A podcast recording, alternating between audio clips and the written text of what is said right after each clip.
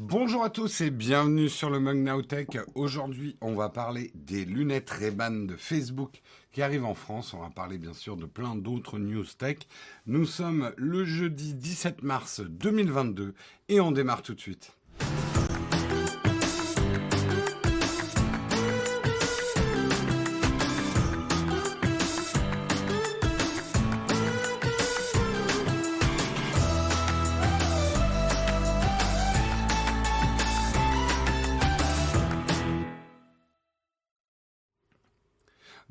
À tous, j'espère que vous allez bien. Je sais ce matin, ça devait être Marion.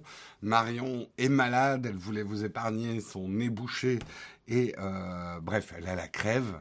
Donc c'est moi qui fais le mug ce matin parce que je ne l'ai pas encore la crève. Ça ne saurait tarder. Euh, bonjour à tous, j'espère que vous allez bien ce matin. Comment vous allez? Quelle ponctualité Bah oui, écoute, euh, de temps en temps. Oh, on est on est quand même de plus en plus rarement en retard. Alors au début, après la fin de l'émission, ça c'est une autre histoire. Bonjour à tous, comment vous allez? Merci Memlock pour ton 15e mois d'abonnement, merci Loutre48 pour ton 7e mois d'abonnement, merci à vous les contributeurs du jour. Bonjour à tous. Est-ce que, est que vous avez la crève? Je sais que c'est le retour de la grippe, mais de la, de la, de la bonne vieille grippe, comme on avait autrefois. Euh, on a perdu des bugs de lancement depuis un moment. Ouais, c'est clair, hein, il va falloir qu'on s'y remette. Vous inquiétez pas, avec la construction du nouveau studio, va y avoir des problèmes. Vous inquiétez pas, ça va arriver. Enfin, grippe, crève, voilà. On a, on a, on a des nez qui coulent, on n'est pas positif. Euh. La bonne vieille grippe qui tue 10 000 personnes par an, oui, aussi, ouais, effectivement. Mais enfin, qui encombre pas les hôpitaux. C'est quand même la grosse différence, hypomonie. La grippe, c'est saut 2019. Clairement, on avait oublié que. En fait, on avait oublié qu'on pouvait être malade euh, sans, sans devoir faire des tests.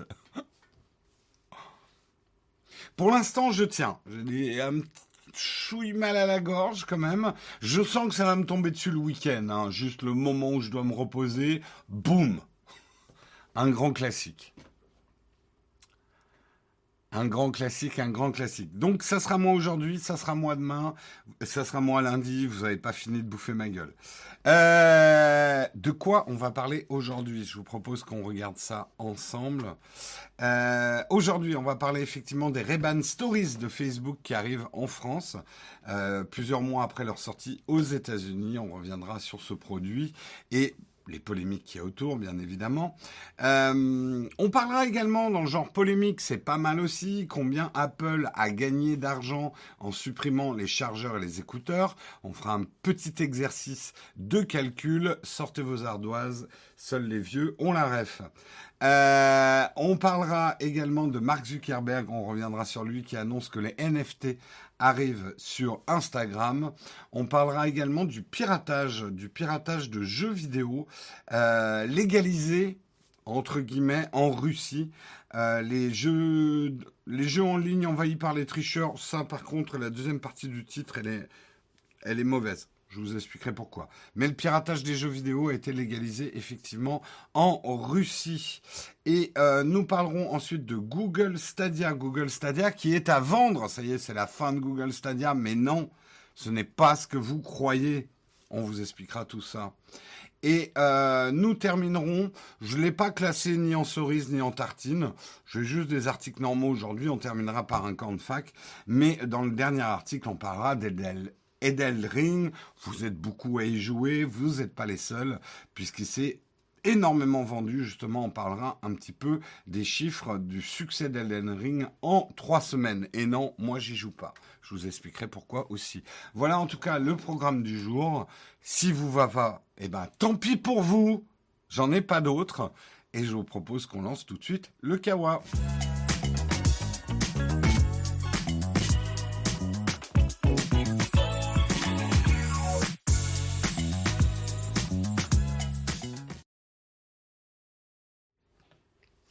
Et on va commencer effectivement par un produit on va dire hautement polémique quand même, euh, mais même si cette polémique n'est pas nouvelle, puisque plusieurs mois après leur sortie aux États-Unis, les Ray-Ban Stories sont disponibles en France. C'est des lunettes connectées conçues par la célèbre marque Ray-Ban en collaboration avec Meta, ex-groupe Facebook, et qui se veulent être le premier pas dans le partage de vos contenus sur les différents réseaux sociaux de la firme de Mark Zuckerberg. Alors, ne pas, ne pas se tromper sur le produit. Ce n'est pas une visière pour rentrer dans le métaverse. Euh, c'est plutôt pour verser vos, vos méta dans, Facebook. C'est plutôt ça. Euh, ça sort sous la marque Reban. Alors, vous allez me dire, oh, mais euh, Snapchat avait tenté la même chose avec leurs lunettes qu'on a vues, à part chez des YouTubeurs, on les a pas trop vues, ça s'est pas trop vendu. Là, il y a quand même une énorme différence, même si elle peut paraître anodine, c'est que elles sont créées avec Ray-Ban et elles ressemblent vraiment à des lunettes de soleil normales. C'est pas, euh, voilà, c'est pas une paire de lunettes qui va vraiment dénoter. Euh, à noter d'ailleurs qu'elles sont à peine quelques grammes plus lourdes que des euh, normales. On peut le constater sur cette photo que les branches sont certes un petit peu plus épaisses, mais euh, ça ressemble vraiment à des lunettes de soleil. Elles sont sorties déjà il y a six mois aux États-Unis. Euh, elles sont sorties déjà en Australie, au Canada, en Irlande, en Italie au Royaume-Uni.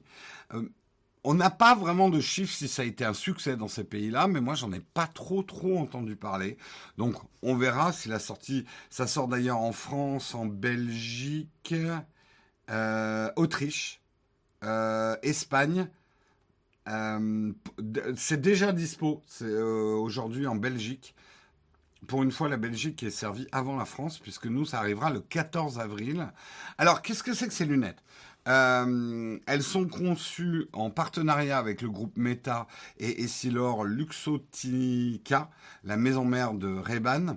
Elles reprennent exactement le même concept que les spectacles de Snap, vous vous souvenez, il y a quelques années, mais elles améliorent plusieurs points euh, critiques. Déjà, la variété de modèles et euh, les moyens de partage sont pas tout à fait les mêmes. Alors je vais vous expliquer un petit peu.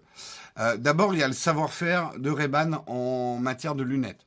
Ils ont conçu toute une gamme de modèles sous des formes différentes, euh, avec des verres, par exemple, de transition pour passer des environnements sombres à clair sans problème, polarisés ou solaires.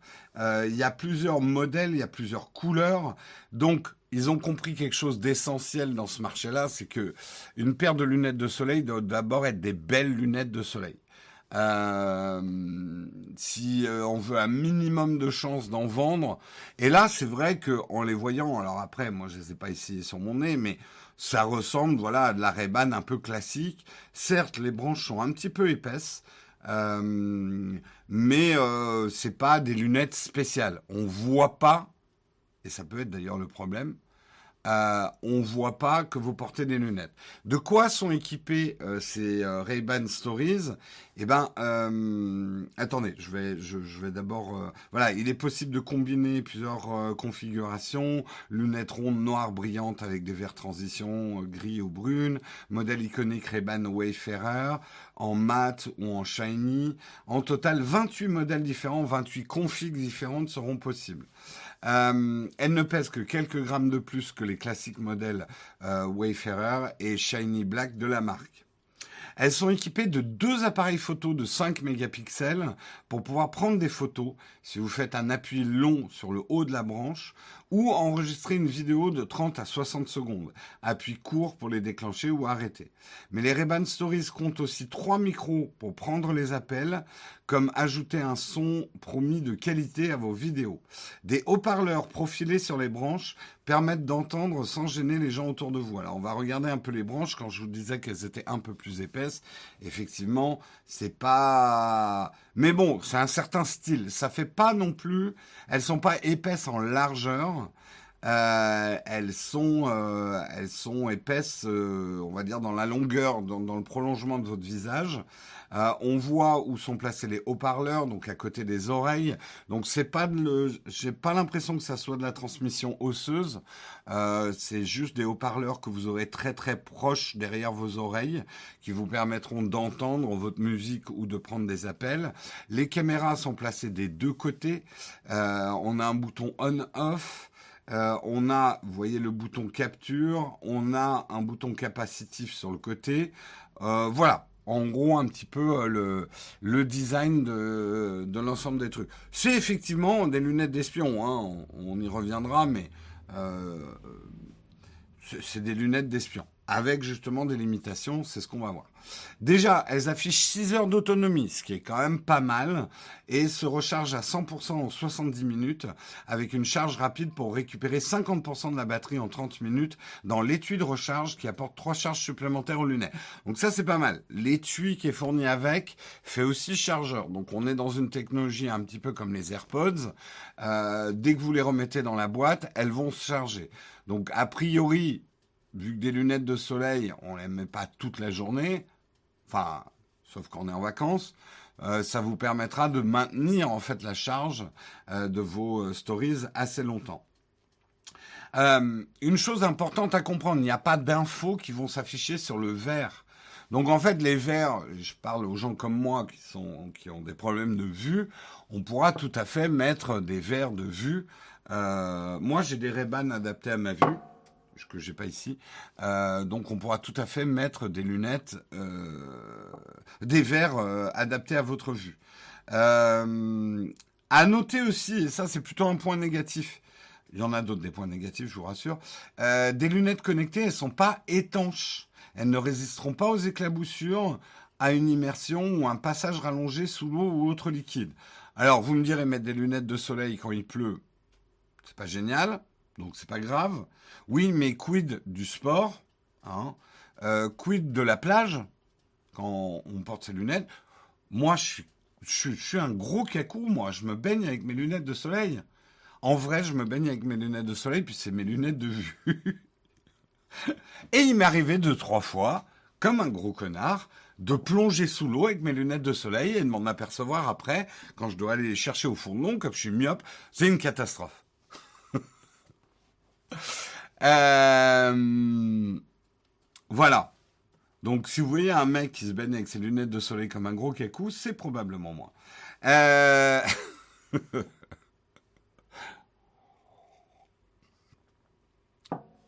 Alors, euh, c'est clair qu'elles doivent être un peu lourdes, hein, je suis d'accord. Moi qui porte des lunettes toute la journée, le poids, c'est hyper important en lunettes. Euh, même quelques grammes de plus, ça peut euh, vraiment rendre des lunettes difficiles à porter. Après, les ray ont toujours été des lunettes assez lourdes. Il euh, y a des gens qui supportent pas les ray Ça a toujours été assez massif en termes de, plastique. Ça n'a jamais été des lunettes légères. Sinon, ils retrouvent pas la plage et on le retrouve dans le port à un kilomètre. C'est un peu ça, ouais. C'est un petit peu ça. Euh, la plage, le sable et mer, c'est l'ennemi des lunettes. Opticienne. Merci euh, de ton témoignage. Mais je pense qu'en tant qu'opticienne, tu es d'accord que de ne pas mettre de lunettes de soleil quand on est à côté de l'eau, à la plage, avec beaucoup de soleil, c'est encore plus dangereux que d'abîmer ses lunettes. Donc, abîmez vos lunettes, n'abîmez pas vos yeux. C'est le conseil opticien du jour. Euh, Reban, c'est faire des lunettes très légères. Oui, je parle des, euh, des Reban euh, iconiques. Les grosses lourdes, bah, le, les, vrais Reban de, de, d'aviateurs. Euh, Quoique non, oui, ils ont des Reban très légères. Oui, les, les en forme de gouttes d'eau. Celle de Sarkozy, là, que j'avais avant Sarkozy, et dès qu'il a commencé à les porter, bah, j'ai dû changer de lunettes de soleil. Génial. Euh, vraiment, hein, j'en ai marre de ces hommes politiques qui imitent tout ce que j'ai. Hein. Regardez, j'ai même le... Oserais-je le dire? Oui, je vais le dire. J'ai le même micro que Zemmour. C'est pour ça que je le cache. Mais je l'avais avant lui. Hein. Voilà, ça c'est fait. Euh... Oui, il y a des rébanes très légères. Oh là là, qu'est-ce que j'ai pas dit? Oui, les aviateurs sont très légères. Euh... Quand Sarko a des lunettes de, de taille enfant. Euh... C'est les Wayfarers qui sont plus. Oui, bah voilà. Mais de toute façon, je l'ai dit dans l'article. Arrêtez de me contredire. Je suis pas de bonne humeur ce matin, alors faites gaffe. Hein. Euh, déjà aussi que j'ai euh, Brad Pitt qui a pris la même machine à café que moi. J'en ai marre de ces stars qui m'imitent. Ces stars ou ces hommes politiques.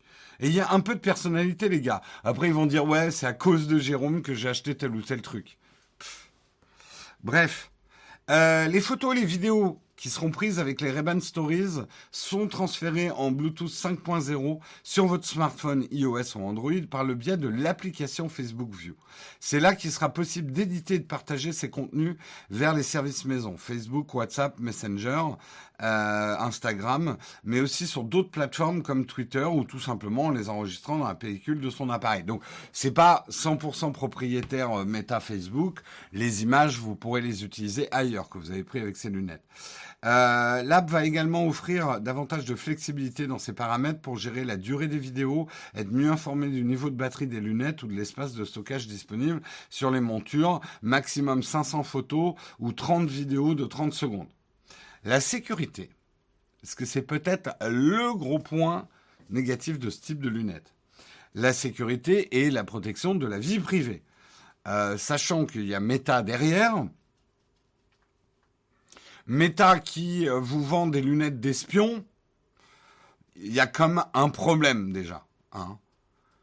Euh, c'est un peu comme quand Google vous vend un tracker d'activité, quoi.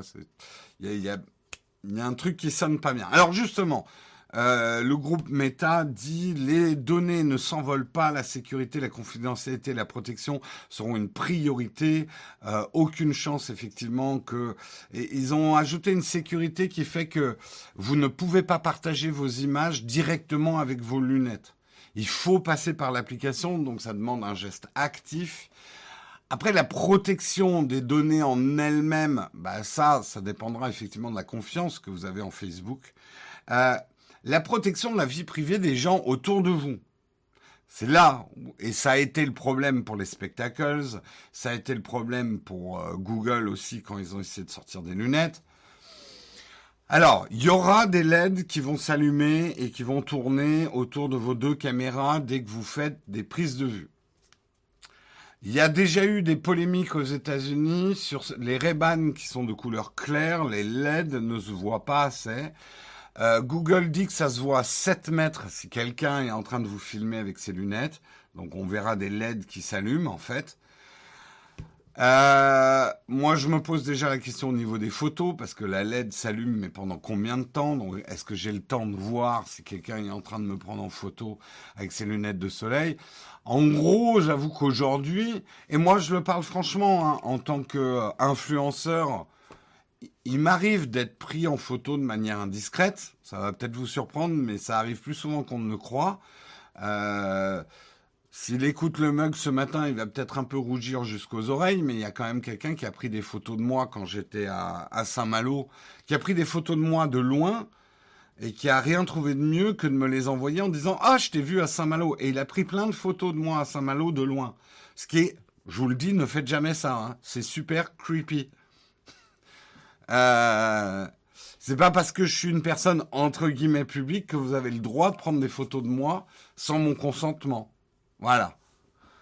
Euh, donc tout ça pour dire que je serai d'autant plus vigilant aux gens qui commencent à tenir leurs lunettes comme ça en me regardant. Ça c'est clair. Euh, eh regarde, c'est le mec du micro avec les écouteurs. J'y ai déjà eu droit aussi, hein, ça. C'est... Euh, oui, non, mais Yves, en gros, c'était pas grave et je en veux pas. Je l'ai pris pour une maladresse et il les a pas postés sur les réseaux sociaux. Euh, mais euh, mais il aurait pu. C'est ça que je veux dire. C'était Guillaume.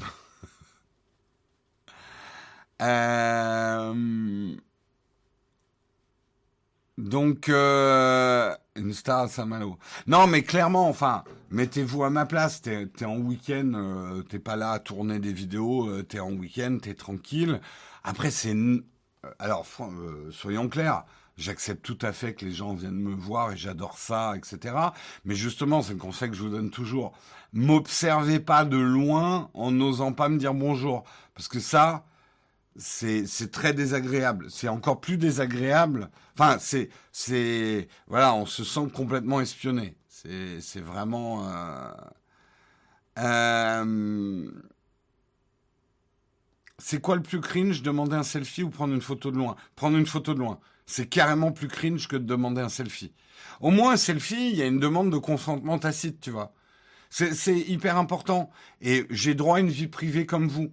Euh, vous connaissez ma position sur la fameuse rançon de la gloire. Je vois pas pourquoi j'aurais à payer une rançon. Je ne fais pas ce métier pour la gloire. Euh, je fais pas ce métier pour être connu. C'est pour moi un effet de bord du métier, euh, mais c'est pas euh, c'est pas la raison d'être de ce métier. Euh, en gros, ce que je veux dire, c'est que tu mets des lunettes comme ça dans des mains d'un vidéaste comme moi. Nous, on est très vigilant sur qui on filme, comment on filme, est-ce qu'on a le droit de filmer. Parce qu'on connaît plus ou moins les règles. Euh, on sait quand on tourne des plans dehors, on, évite aussi certaines choses. On essaye d'avoir un maximum de visages, euh, enfin de d'avoir un minimum de visages dans les plans. Bon, il faut savoir que s'il y a plus de sept personnes dans le plan, on a le droit. Euh, on sait quand même qu'on risque toujours euh, un procès sur préjudice moral si la personne, euh, je sais pas, se balade avec sa maîtresse et que ça lui vaut un divorce et qu'il perd, euh, il perd tout son argent et qu'il fait une dépression derrière, il peut nous accuser quand même. On va dire que le risque est plus ou moins minime, mais c'est défendable à partir du moment où il y a beaucoup de monde sur la prise de vue. En gros, quand on filme quelqu'un, enfin, s'il y a quelqu'un dans le, faut pas que ça soit le sujet de la vidéo. Euh, ça, c'est une notion importante. En gros, si Karina me filme avec euh, un, smartphone dans la main et qu'il y a des gens qui passent derrière, c'est pas grave. Si elle se met à filmer les gens derrière en braquant la caméra dessus, c'est un autre type de prise de vue déjà. Donc, ce que je veux dire, c'est que nous, bon, 5 mégapixels, c'est un peu léger mais c'est pas un produit inintéressant parce que quand vous voulez filmer quelque chose en vue subjective, aujourd'hui, bah, on est obligé de s'attacher une GoPro au front, enfin des trucs qui sont quand même pas euh, super ergonomiques. J'avoue, moi, pour faire quelques plans de moi en train de porter le smartphone ou même d'utiliser un smartphone, euh, pourquoi pas? Une paire de lunettes, ça a l'avantage d'être super pratique euh, pour faire la prise de vue. Après, j'ai un peu peur de la qualité des images qui en sortent. Mais euh, pourquoi pas? Mais je dirais que nous, c'est pas trop dangereux parce qu'on sait comment utiliser des images, on sait ce qu'on a le droit d'utiliser. J'ai un peu peur. Alors là, euh, Facebook, enfin Meta, dit qu'il va mettre une espèce de notice si vous achetez ces lunettes sur ce que vous avez le droit de filmer, pas le droit de prendre en photo, etc. Je suis pas sûr que la clientèle cible de ce produit respectera les règles.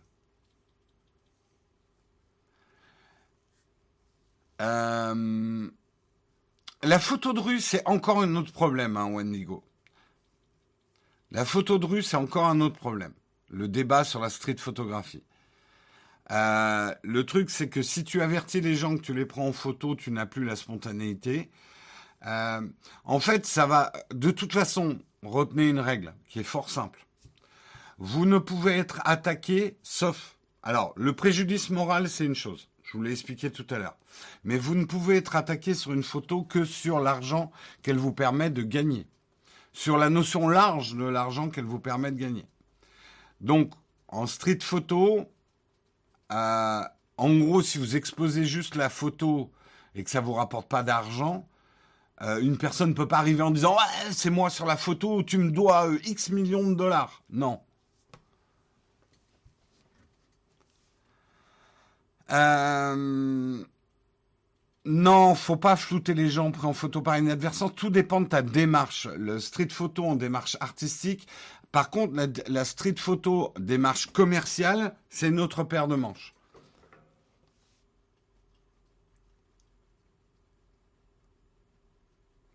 Euh, Casey Nestat n'avait pas testé des lunettes il y a quelques semaines. C'est peut-être celle-là. J'avoue que je regarde plus du tout Casey Nestat. Il Faudrait que je re-regarde ce qu'il fait. Bon, en tout cas, elles arrivent en France. Va y avoir des polémiques. Je suis certain qu'il y aura des problèmes. Euh, on va bien voir. Après, essayons de faire un peu l'avocat du diable. Euh, est-ce que euh, la nouvelle génération qui est très, très TikTok, qui a des notions, et gardons nos chakras ouverts, qui a des notions de droit à l'image et de vie privée qui ne sont pas les mêmes que les nôtres, est-ce qu'on n'est pas un peu ringard avec oh là là, faut pas qu'on me prenne en photo J'en sais rien. Euh, qui suis-je pour juger?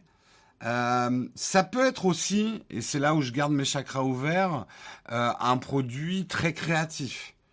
on parlait hier effectivement de TikTok au Festival de Cannes. avec ce type d'objet, ça peut donner effectivement une liberté créative qui peut être intéressante à exploiter. Euh, alors, une idée du prix. Oui, je l'ai. Le prix, ça sera 350 euros. Euh, 300, pardon, 329 euros sur le site de Reban et en boutique. Est-ce que j'ai envie de les tester? En tout cas, plus que les produits de Snap. Le truc des produits de Snap, c'est que jamais j'aurais mis des lunettes comme ça, moi, sur mon nez. Je les ai, je l'ai fait à Las Vegas. Quentin et euh, JB m'avaient prêté leurs leurs lunettes Snapchat.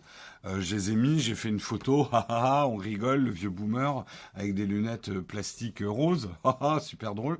Bref, euh, mais je me, j'aurais pas porté ça. Des ray j'en porte. Des ray avec des caméras, est-ce que je porterais? Moi, je pense pas.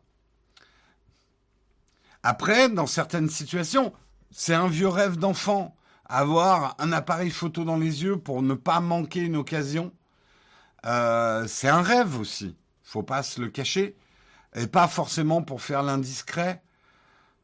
Après, moi, avec la moralité que j'ai, je pense que je me sentirais un peu mal à l'aise de me balader avec euh, des, caméras dans mes branches de lunettes. Mais, euh, mais c'est moi. Voilà, j'essaye de pas juger le monde euh, forcément par mon biais et par mon prisme. Moi, j'ai des valeurs, moi, j'ai ma morale, j'ai ma manière d'être, mais qui suis-je pour juger? Euh, C'est important. C'est important aussi. Ouais, streamer son sport. C'est clair qu'il y a pas mal d'activités euh, dans un monde où on partage beaucoup de choses. Moi, je vous donne un exemple. Euh, j'aimerais bien faire des petits tutos sur TikTok, par exemple. Imaginons que je veuille faire des tutos de comment régler des trucs sur son smartphone. Euh, sur... Je le fais pas parce que c'est un peu chiant. Il me faut un deuxième smartphone pour filmer le premier smartphone et diffuser ça euh, sur TikTok. Ça pourrait être chiant. Euh, c'est pour ça que pour l'instant on le fait pas. Ça serait trop. Si j'avais des lunettes sur mon bureau, boum, je les mets, je montre une astuce euh, sur, euh, sur mon smartphone, boum, je la publie sur TikTok, l'outil serait pratique. Pour l'instant, non, on n'est pas sur TikTok. Je crois qu'on a créé le compte, mais on ne fait pas encore de contenu. Bien sûr qu'on a deux smartphones, mais si en août, il faut le tenir. Comment je fais pour tenir? Alors, regarde, euh, Ok, je vous explique. Je vais vous montrer une astuce sur mon smartphone. Regardez cette magnifique cockpit design. Vous trouverez le lien d'affiliation euh, dans la vidéo. Euh, cette magnifique cockpit design. Euh, non, regardez, là, je suis en train de faire un truc sur mon smartphone. Il me faudrait un deuxième. Est-ce que j'ai un smartphone ici? Oui, j'ai un deuxième smartphone. On va la faire, hein, parce que vous n'avez pas l'air de comprendre en quoi c'est compliqué. Ok, je veux vous montrer une astuce sur ce smartphone. J'ai un deuxième smartphone en main. Je filme le premier smartphone. Bah, c'est un peu chiant, surtout si j'ai les manips à deux mains, quoi. Voilà.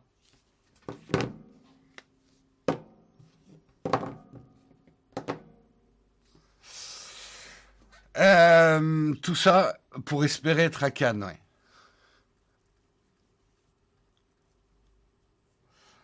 Pour le touche achat, il y a une caméra sur les pour les prises du dessus. Oui, non mais... Alors, justement, la, caméra du dessus, si je filmais mes trucs, la caméra du dessus, il faudrait que je récupère la carte SD. euh, que je la mette dans l'ordi, que je reprenne le fichier, que je l'upload, c'est des manips en plus. C'est ce qu'on appelle des frictions dans le workflow.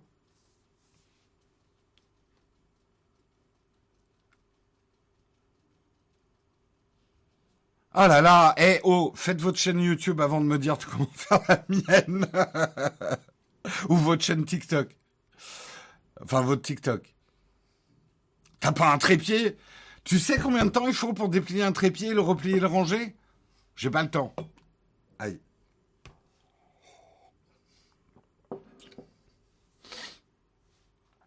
Euh, mais tu sais qu'il y a un partage d'écran sur l'iPhone, je comprends pas ce que tu dis, t'as pas besoin. Mais si je veux filmer mes mains en train de faire la manip,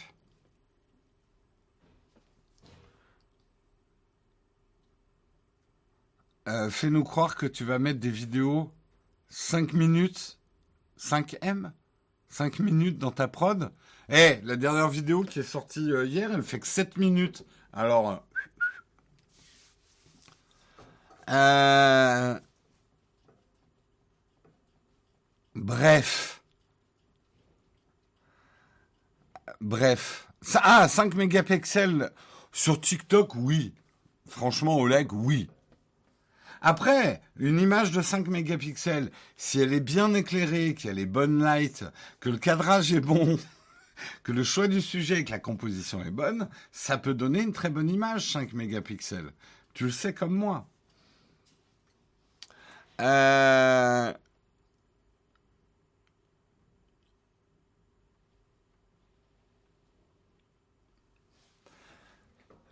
euh, sinon, tu fais comme Jojol, tu achètes des iPhones sur Wish pour confirmer à tout le monde que c'est nul et tu fais absolument aucun montage.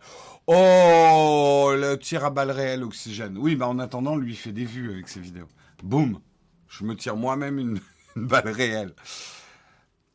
Donc vous regardez ce genre de contenu. Donc la ramenez pas trop. Hein Je dis vous au sens large. Je sais que vous, non, mais euh, les caméras sur lunettes, ça tremble jamais. Je pense qu'il y a une stabilisation. Hein. Il y a une stabilisation. Voilà. Est-ce que ça vous intéresserait qu'on les teste? Vous allez me dire oui, mais est-ce que je vous pose vraiment la question Est-ce que vraiment ça vous intéresserait qu'on les teste? Je suis pas sûr.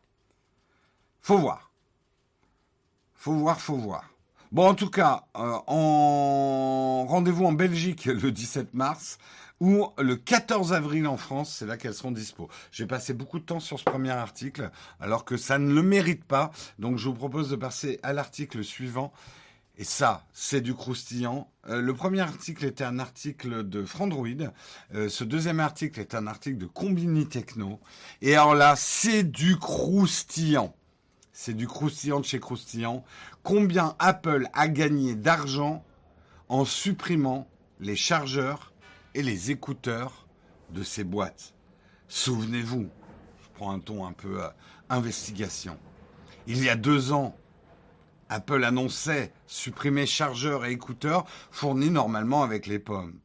La firme à la pomme s'est bien entendu targuée de réduire ses déchets entre deux terres rares expirées pour ses composants électroniques. Cette suppression aurait permis à l'entreprise de réduire 2 millions de... Je fais très mal la, voix de Cache Investigation. Euh, de réduire 2 millions de tonnes ses émissions annuelles de carbone. La responsable de l'environnement d'Apple, Lisa Jackson, déclarait à l'époque « Nous savons que les clients accumulent des adaptateurs et des chargeurs et que la production de millions d'adaptateurs inutiles consomme des ressources et alourdit notre empreinte carbone. Néanmoins... Apple à la limite, je suis d'accord avec Apple. Les chargeurs, ça traîne, on en a plein, pourquoi pas? Mais ce que j'avais dit à l'époque, je continue à le dire aujourd'hui et tout le monde le dit, nous n'avons pas eu de réduction de prix quand vous avez enlevé les chargeurs. Et vous le vendez quand même à 25 euros sur votre site, le chargeur. Sans, je ne vais pas partir dans la polémique que vous comme par hasard, on est passé au tout US, USB-C d'un côté, alors que tous nos chargeurs étaient USB-A. C'est encore une autre polémique. Mais le truc, c'est qu'il n'y a pas eu de réduction, ou même l'option. Moi, c'est ce que j'avais dit à l'époque. Très bien d'enlever les chargeurs, mais laissons l'option. Euh, Vous voyez un chargeur, vous voulez le chargeur dans votre boîte? Ouais, je sais, en logistique, c'est pas simple, mais vous voulez le chargeur dans votre boîte, c'est 10 euros de plus. Ça me semble faire. Pas 25 euros, 10 euros de plus. Euh, ça, ça, me semblerait faire. Moi, par exemple, j'ai pas besoin des chargeurs. C'est clair, nous, les, les, chargeurs restent dans les boîtes. Bon, nous, on est un épiphénomène. On a une chaîne YouTube, on teste beaucoup de smartphones. Des chargeurs, on en a plein, plein, plein de partout.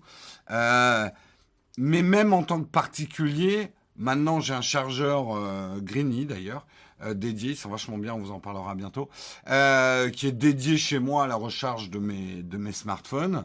Euh, je n'utilise jamais les, les, chargeurs des constructeurs. Quoi. Tout ça pour dire, Apple, nous allons faire un calcul. Combien d'argent vous avez économisé en ne mettant plus les chargeurs et les écouteurs dans la boîte? Alors faisons un calcul. Déjà, on le sait, en faisant des boîtes plus plates, plus petites, Apple a économisé beaucoup sur les frais d'expédition de ses smartphones. Car les boîtes sont désormais plus petites, permettant d'en mettre 70% de plus sur une palette. 70, 70% de plus d'iPhone sur une palette. Ainsi, pour un iPhone 13 Pro, euh, qui peut aller jusqu'à 1839 euh, euros, c'est une économie sur les transports de près de 30 euros par unité, ce qui est énorme.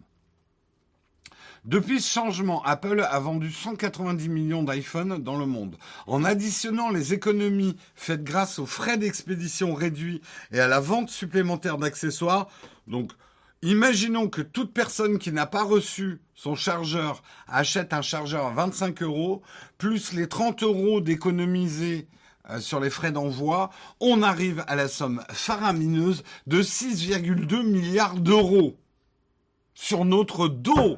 Apple, scandale, Apple s'est fait 6,2 milliards d'euros en ne mettant pas des chargeurs. Le calcul est complètement biaisé des, des, fesses.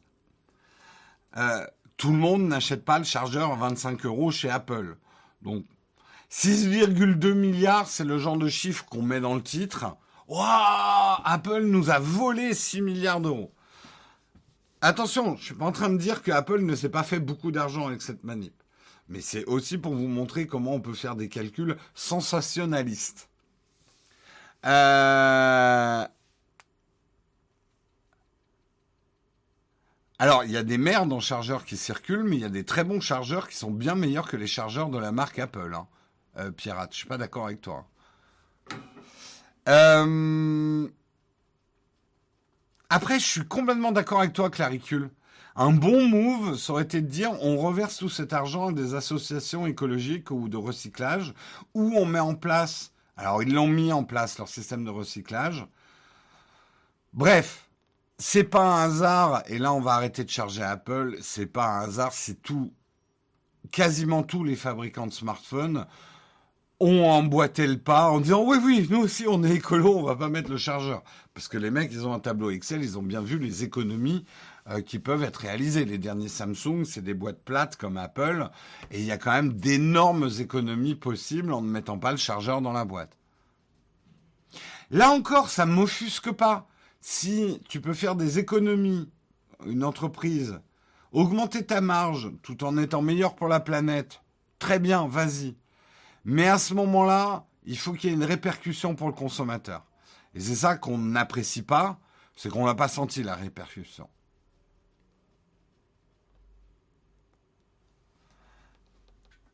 Non, non, le calcul sort de la BBC. Non, mais je suis d'accord. Euh, c'est pas Apple qui a livré euh, ce calcul. Mais tu es d'accord aussi que toute personne qui achète un iPhone aujourd'hui n'achète pas le chargeur à 25 euros en plus. Donc de dire notre calcul, c'est les 30 euros d'économie sur les frais d'expédition, plus les 25 euros de toutes les personnes qui vont acheter un chargeur, parce que toute personne qui achète un iPhone va acheter le chargeur, c'est un calcul faux.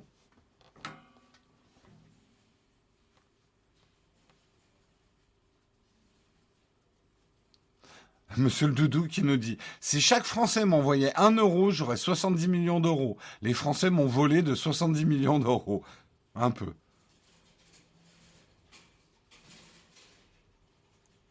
C'est vrai que sur les Galaxy A, il y a toujours le chargeur. Les grosses boîtes demandent aux utilisateurs riches d'en racheter un chargeur, pas les.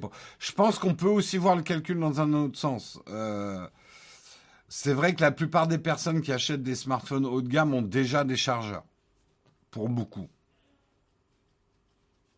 Ouais, mais quand tu vois Babas, moi ça m'étonne pas les 70%. Regarde la taille des boîtes euh, Apple d'autrefois et honnêtement, tu fais presque rentrer trois boîtes d'iPhone, allez, deux boîtes et demie euh, dans l'épaisseur des anciennes boîtes.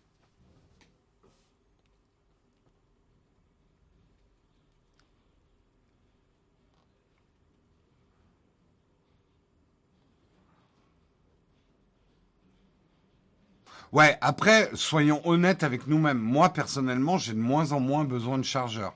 Et les chargeurs que j'ai maintenant, c'est des chargeurs multiples. J'ai plein d'objets électroniques à charger. Je n'utilise jamais, ou alors sauf les tout petits euh, de chez Anker, là, qu'on adore, euh, les tout petits chargeurs euh, GAN de chez de chez Anker.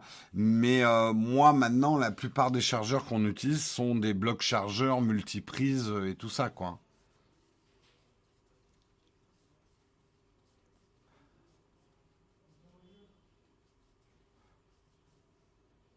Les utilisateurs qui achètent du haut de gamme revendent les anciens haut de gamme avec le chargeur quand même. Donc ils rachètent des chargeurs en plus du smartphone 1K. Ouais, je pense qu'il y a aussi une période de transition euh, avec ces trucs sans chargeur. Mais bon, voilà, on va dire que c'était un article intéressant.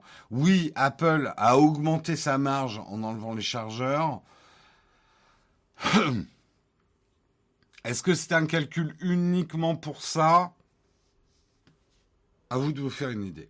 On va passer à la news suivante, une news de Numérama avec Mark Zuckerberg qui annonce que les NFT arrivent sur Instagram. Ça fait longtemps que je n'ai pas parlé de NFT. Euh, nous sommes en train de travailler pour permettre l'arrivée prochaine des NFT sur Instagram. La phrase lâchée par Mark Zuckerberg a confirmé des rumeurs qui circulent depuis le mois de janvier. Il a également dit Je ne suis pas prêt à annoncer exactement quand et comment nous allons le faire. Euh, la technologie euh, des NFT a surtout été utilisée depuis 2021 pour créer une espèce de marché de l'art virtuel qui atteint des sommets et des excès qu'on connaît. On connaît les outrances du NFT qui, hélas, sont la seule chose qu'on retient du NFT. Je dis toujours, le NFT a des vertus, mais on ne retient que les outrances du NFT. Les chiffres fous, c'est un peu comme si vous jugiez l'ensemble du marché de l'art uniquement parce qu'il y a des mecs qui achètent des bananes scotchées au mur à 70 millions de dollars. Tu peux pas juger l'ensemble du marché de l'art et de la nécessité d'un marché de l'art uniquement parce qu'il y a certains trucs excessifs. Ce qui font partie du marché de l'art, ça a toujours fait partie du marché de l'art. Voilà. Euh, moi, de plus en plus les gens sont anti-NFT, plus je me dis que les NFT bien utilisés sont de plus en plus intéressants. Je ne vais pas encore trop développer cette idée-là ce matin parce que j'aurai pas le temps, euh, mais je pense qu'un marqueur, en fait, pour vous résumer ma pensée, un marqueur d'authenticité dans le monde numérique est une chose importante et que ce marqueur soit unifié, infalsifiable, euh, est une chose importante pour l'avenir. Vous allez me dire, on vend déjà des biens numériques, on n'a pas besoin des NFT. Oui, mais le NFT sera unifié d'une certaine façon et infalsifiable. Vous allez me dire, oui, mais je peux copier l'œuvre numérique. Oui, mais tu ne peux pas copier son certificat d'authenticité. Et les NFT ne concernent pas que l'art, ça je suis complètement d'accord. C'est une des utilisations des NFT. Euh, donc, quel intérêt auraient les NFT sur Instagram? Je pense que sur Instagram, c'est un bon exemple. Parce qu'on parle de photos. Un des mauvais exemples quand on parle de NFT, c'est de parler de la Joconde. Alors ça, on en... Oui, la Joconde, machin, c'est un peu... En fait, la peinture, on peut faire des NFT à partir d'une peinture, ça a été fait. C'est pas le meilleur exemple. Moi, j'aime bien prendre l'exemple de la photo parce que la photo en soi, une photo, vous pouvez la copier.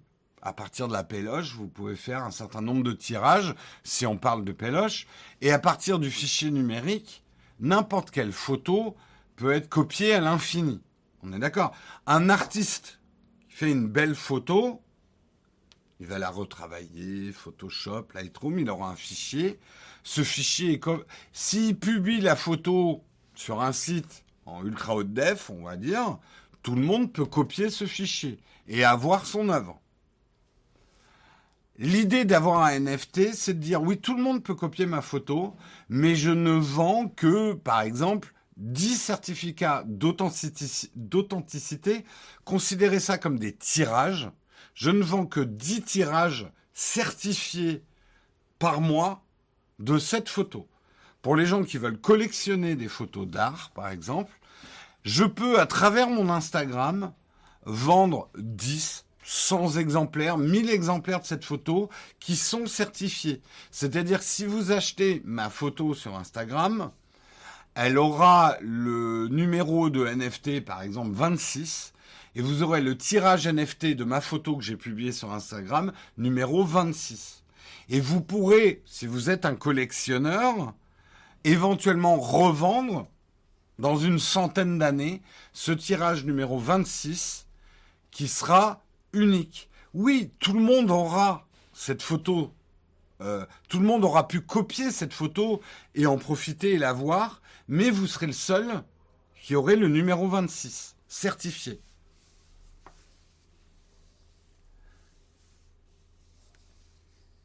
Oui, mais antonyme, c'est pour ça que j'ai pris l'exemple de la photo. Une photo, virtuellement, tout le monde peut regarder une photo. Tout le monde peut avoir une photo. Par contre, tout le monde ne peut pas avoir un tirage certifié de cette photo. Et à la limite, tant mieux que vous puissiez tous la regarder gratuitement, la photo.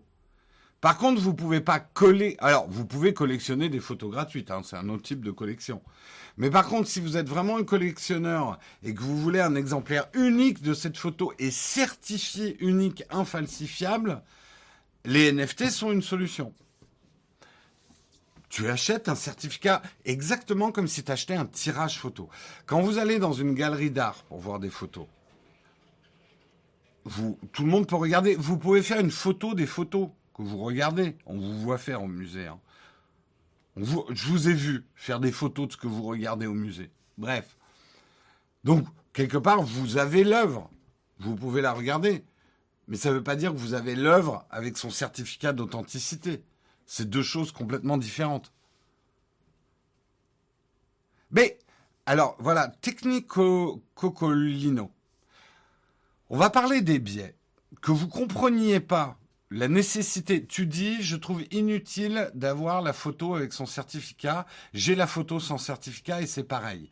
Pour toi, parce que tu n'es pas un collectionneur. Tu n'es pas quelqu'un qui cherche éventuellement à faire une plus-value ou à collectionner l'art et avoir une valeur à ce truc-là. Pour toi, la valeur, c'est juste d'avoir l'usufruit et de pouvoir regarder la photo. Mais c'est ta manière de voir les choses. Et le problème, c'est que les NFT, vous les jugez avec votre biais à vous. C'est comme si vous disiez, c'est complètement con de collectionner des choses. Moi, je suis pas un grand collectionneur. J'ai pas de collection et je, dans l'absolu, je suis assez d'accord avec vous. Je comprends pas vraiment l'intérêt d'accumuler des choses euh, et de collectionner des choses. Ça n'a jamais été mon trip. Mais j'ai les chakras suffisamment ouverts pour comprendre que pour certaines personnes, collectionner des choses, c'est important. Et je comprends même que des gens qui en ont rien à foutre de la collection ont une approche spéculative du marché de l'art. Placent leur argent sur des artistes.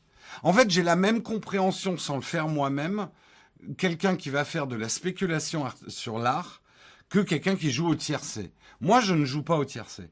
Mais je ne me permettrai pas de juger quelqu'un qui joue au tiercé. Moi, je ne fais pas de la spéculation sur l'art. Mais je ne me permettrai pas de juger sur quelqu'un qui fait de la spéculation sur l'art, moi-même faisant de la spéculation boursière, par exemple. Ou, euh, alors, moi, par exemple, je ne fais pas de spéculation immobilière, je ne me permettrai pas de juger les gens qui font de la spéculation immobilière.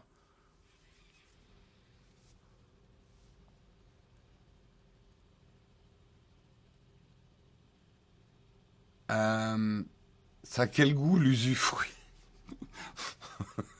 Elle me fait rire celle-là.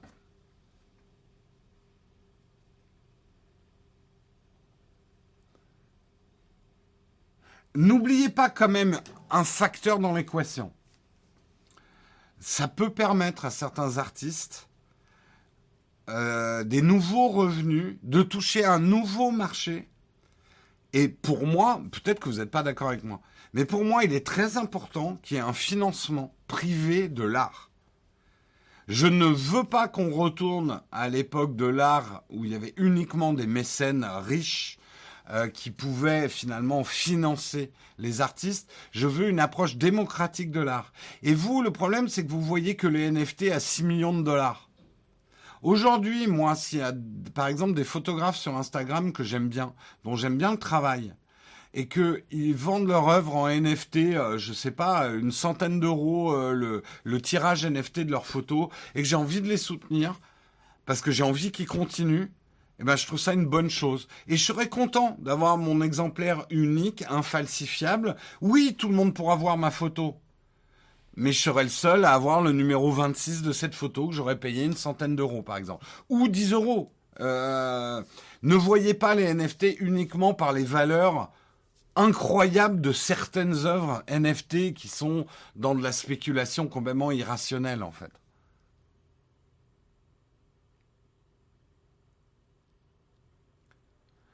Euh... Ben, c'est intéressant ce que tu dis aussi, euh, Sanitique. Dans le monde physique, je comprends la spéculation sur l'art. Mais les NFT sur les arts d'œuvres numériques, je, je, trouve ça insensé. Ce que je peux tirer de sous-jacent de ta phrase, c'est que pour toi, l'art ne peut être que physique. Donc l'art numérique n'existe pas. C'est-à-dire, prenons l'exemple, là on va revenir à la peinture. Prenons l'exemple aujourd'hui d'un peintre. Aujourd'hui, si le peintre n'utilise pas une toile, un canevas, de la peinture physique, pour vous, c'est pas un peintre. C'est-à-dire quelqu'un qui ferait des œuvres d'art uniquement avec sa tablette graphique, il n'a pas fait une œuvre d'art. Donc pour vous, l'art numérique n'existe pas en fait.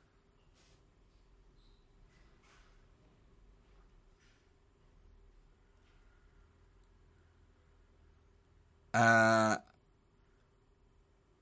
en fait, non mais je vais jusqu'au bout de votre raisonnement. Pour vous, si une œuvre n'existe pas, en gros, un artiste qui ferait un truc à la palette graphique, s'il l'a pas imprimé, pour vous, son œuvre n'existe pas, en fait.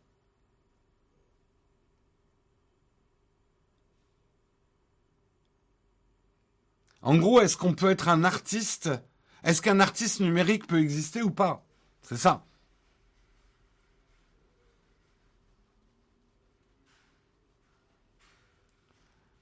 C'est un homme de paille que tu fais déformer les propos pour le rendre stupide. Attention, euh, je, ne critique pas.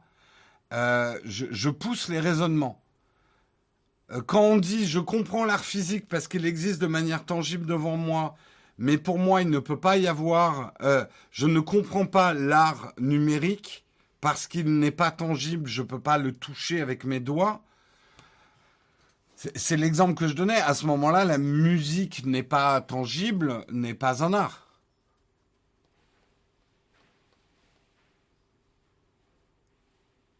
Donc, par exemple, on va sortir parce que vous dites un peintre, il utilise de la peinture. Bon, alors, un artiste qui n'utilise pas un instrument, est-ce que c'est quand même un musicien? Je, je, confonds vos idées.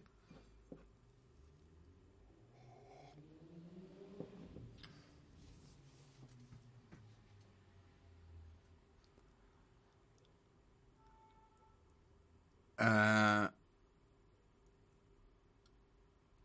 c'est juste qu'avec un certificat, tu as l'œuvre originale que personne n'a. Oui, oui, oui.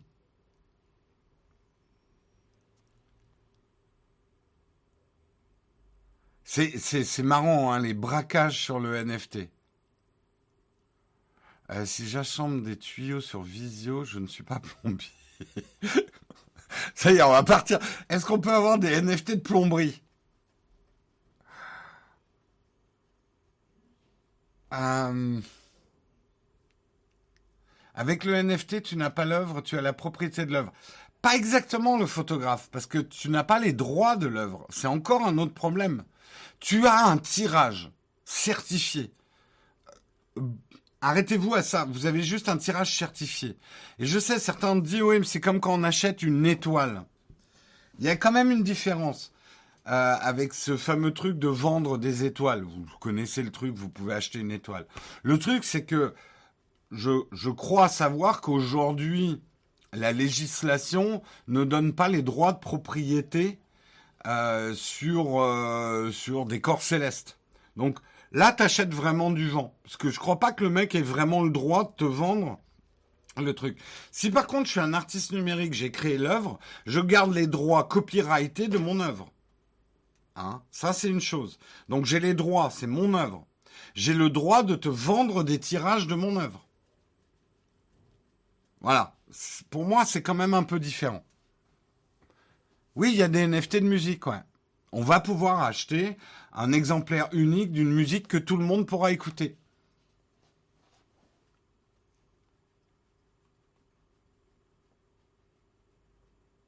Il y a des moments où je suis pas du tout d'accord avec lui, ça en fait partie. Ben non, mais vous avez le droit, Oleg n'est pas du tout d'accord avec moi.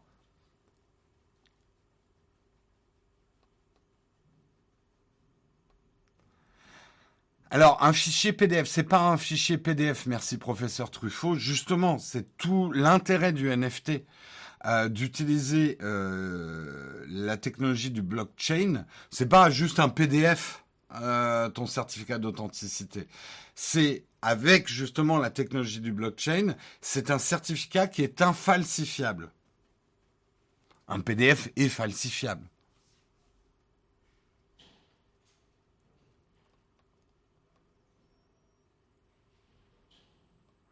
Euh,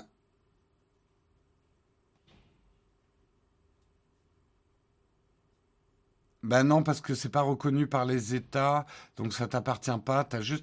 On est au début des NFT. Je suis d'accord que ça pose encore des problèmes. Hein. Il va falloir qu'il y ait des législations autour du, des, NFT. Pour l'instant, au niveau des NFT, on est encore dans le Far West. Hein. C'est la ruée vers l'Oklahoma. Les mecs plantent des drapeaux, mais il n'y a pas vraiment de législation autour. Je pense que ça va venir assez vite. Euh, mais c'est intéressant, moi, je trouve, les débats qu'on a autour de ça.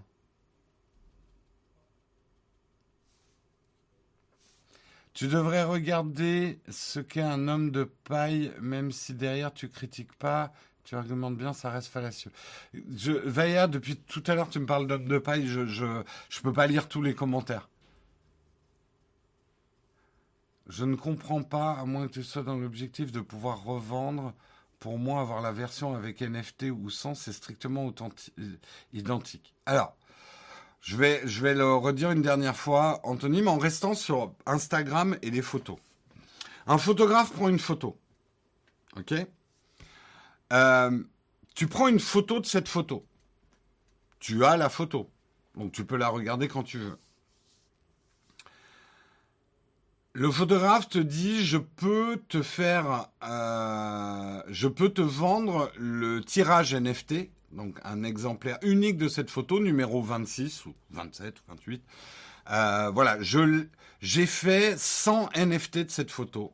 Donc tu auras un fichier qui effectivement sera un truc dans la blockchain, te certifiant que tu possèdes euh, le numéro 26 le tirage photo numéro 26 de cette photo.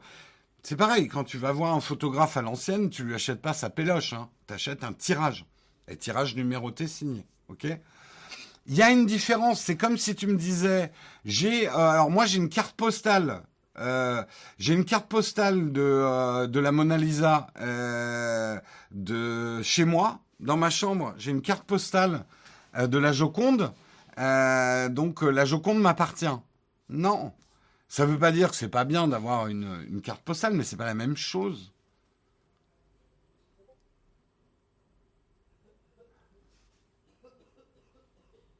Euh, le NFT de la photo, c'est intéressant pour le négatif, mais en numérique, ça n'a pas de sens. C'est intéressant. C'est intéressant d'avoir des débats, mais c'est vrai qu'ils sont très longs. Moi, je cherche pas forcément à vous convaincre. Euh, je vous explique, j'essaie juste de vous expliquer parce que je vois les réticences que oui, on va aller de plus en plus vers des formes d'expression artistique qui seront 100% numériques. Donc il faut aussi qu'on ait des moyens de certifier cet art. Et le NFT ne s'arrête pas à l'art en plus. Voilà. Allez, effectivement, on va passer à l'article suivant. Il est déjà 9 heures. Euh, je me fais entraîner dans mes articles. On va parler, et c'est un article, c'est qui eux, je les connais pas. Euh, Gaming Gensight, pardon, si je les connais. Euh, un article sur le piratage des jeux vidéo légalisés en Russie. Effectivement, euh, vous connaissez la situation actuelle, on ne va pas revenir dessus. Mais depuis l'invasion russe en Ukraine, de nombreux grands acteurs du jeu vidéo ont pris des mesures contre la Russie, à commencer par Microsoft, qui a annoncé cesser totalement ses activités dans le pays. Même chose pour Activision Blizzard et Sony, qui ne publieront pas de nouveaux jeux vidéo en Russie jusqu'à nouvel ordre.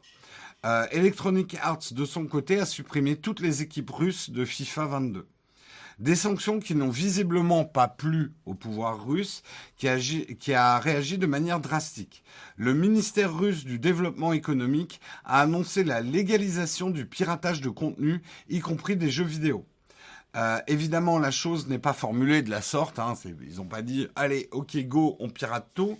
Euh, mais la Russie a largement assoupli ses lois concernant la propriété intellectuelle des œuvres étrangères. Le nouveau texte indique l'annulation de la responsabilité pour l'utilisation de logiciels sans licence euh, dans la Fédération de Russie appartenant à un détenteur de droit du pays qui, a soutenu les sanctions. Il est donc tout à fait possible de télécharger des films, des séries ou des jeux vidéo sans craindre aucune restriction ou sanction à condition qu'ils appartiennent à un pays ayant sanctionné la Russie. Donc voilà, on voit euh, des manières de réagir effectivement de la Russie aux sanctions, notamment sur tout ce qui est bien. Bah là, pour le coup, on est en train de parler de biens numériques. Euh, là où ça peut être inquiétant, enfin inquiétant. Je ne vais pas parler du bien fondé de la décision ou quoi que ce soit, euh, mais c'est plutôt que, on le sait traditionnellement, la Russie est pas la dernière pour le piratage. Et ça, bien avant ces lois-là. Il y a, tout un, tout un business du piratage, pas qu'en Russie, hein, je le sais bien. Hein. Euh, là, c'est carrément leur signer un blanc-seing, quoi. Donc, ce qui veut dire, ce qui sera intéressant d'observer pour nous, est-ce qu'il va y avoir une recrudescence de disponibilité de fichiers piratés dans tous les pays du monde avec, par exemple, est-ce que beaucoup de jeux, beaucoup plus de jeux vont être euh, euh, craqués, beaucoup plus de films, beaucoup plus de séries, avec euh, cette légalisation du piratage en Russie, en fait? Oui, c'est déjà des sacrés pirates de jeux vidéo, hein, effectivement, en Russie. Hein. Euh,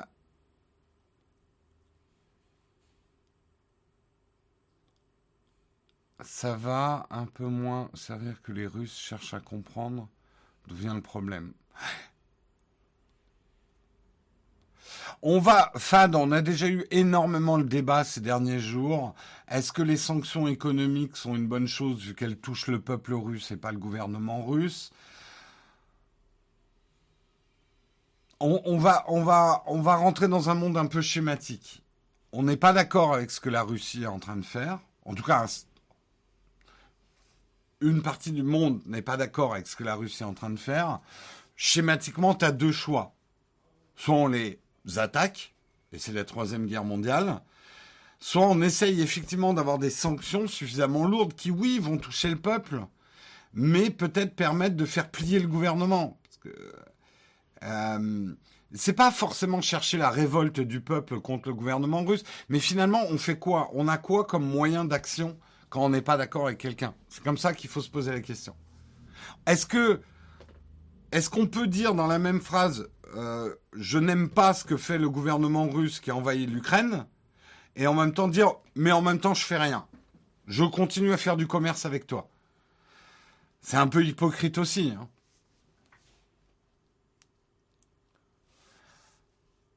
Euh, Les jeux demandent de jouer en ligne sont nettement dominants. Bloquer les IP russes risque de les embêter. C'est ce qui se passe hein, déjà. Effectivement, on sait, tous ceux d'entre vous qui jouent, à des jeux en ligne, euh, on sait qu'il y a des grosses communautés en ligne de joueurs russes. Euh, après, ils ont souvent des serveurs à eux. Est-ce qu'on va voir débarquer beaucoup de Russes avec leur VPN qui vont venir jouer sur des serveurs non russes si les serveurs russes sont bloqués? Ça va être le cas. Ça sera intéressant de voir ce phénomène aussi. Euh, de voir si tous les jeux en ligne, euh, on va avoir une recrudescence de joueurs russes sur des serveurs qui sont traditionnellement euh, européens ou américains. Parce que oui, bien évidemment que le joueur lambda russe, il a un VPN, il arrivera à se connecter où il veut. Hein. Je pense. Hein.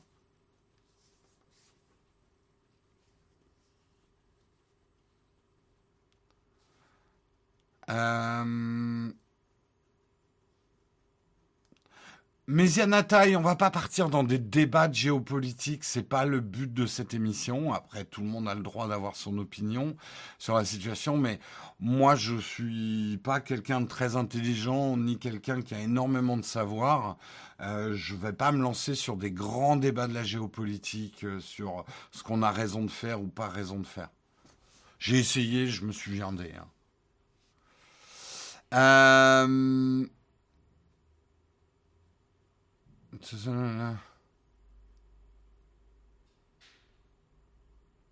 Bref, vous avez vraiment envie de partir dans des débats géopolitiques, donc je vais pas vous suivre. On va passer, euh, on va passer à l'article suivant. Euh, on va parler justement, on va rester un petit peu dans le jeu vidéo. De toute façon, les, deux derniers articles concernent le jeu vidéo parce qu'on va parler de Google Stadia. Google Stadia est à vendre. Quoi? Mais on l'avait bien dit, Google Stadia, c'est nul, personne ne l'a, c'est fini. Non, c'est pas fini du tout. Ce n'est pas ce que vous croyez. Google Stadia est à vendre, mais pas comme vous le croyez.